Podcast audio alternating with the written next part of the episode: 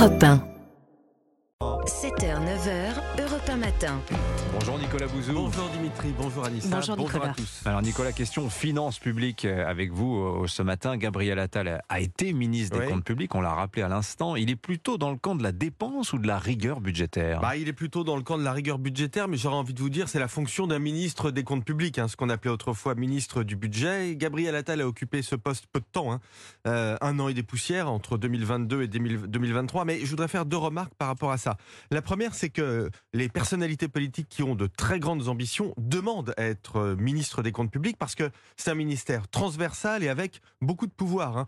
Contra- euh, concrètement, au moment de la préparation du budget, chaque année, le ministre des Comptes publics reçoit ses collègues qui viennent présenter leurs demandes d'augmentation du budget de leur ministère Mmh. et le ministre des Comptes publics tranche, évidemment, en coordination avec euh, Matignon et l'Élysée. C'est donc un poste qui est à la fois technique et politique et qui a été occupé par des personnalités comme Bernard Cazeneuve, Gérald Darmanin ou évidemment Valéry Giscard d'Estaing, Jacques Chirac et Nicolas Ah oui, Sarkozy. trois présidents. Hein. Absolument. La deuxième remarque, c'est que Gabriel Attal avait euh, lancé un dispositif astucieux. Vous vous en souvenez peut-être, Dimitri. Ça s'appelait En avoir pour ses impôts.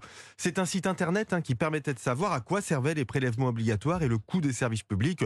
Le coût d'un accouchement, par exemple, hein, c'était très concret. C'était un moyen de convertir les Français à l'optimisation des dépenses publiques. Donc vous dites il est plutôt sur la ligne Bruno Le Maire, les économies. Oui, absolument. Ouais. D'ailleurs, euh, lors de ses vœux lundi, Bruno Le Maire a annoncé pour l'année prochaine une baisse des dépenses publiques d'au moins 12 milliards d'euros. Il a évidemment raison, c'est nécessaire.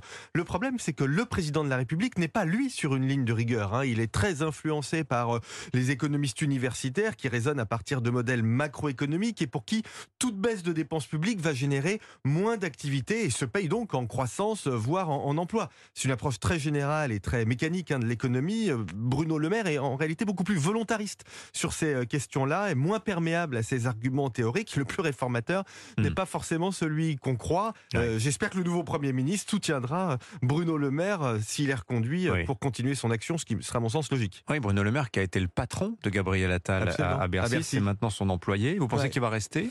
En tout cas, je l'espère, parce que la continuité des politiques publiques, c'est un sujet en soi. hein. L'éducation nationale, on en parlait, a connu Jean-Michel Blanquer, Papendiaï, Gabriel Attal. Personne ne peut penser sérieusement que ces changements soient efficaces.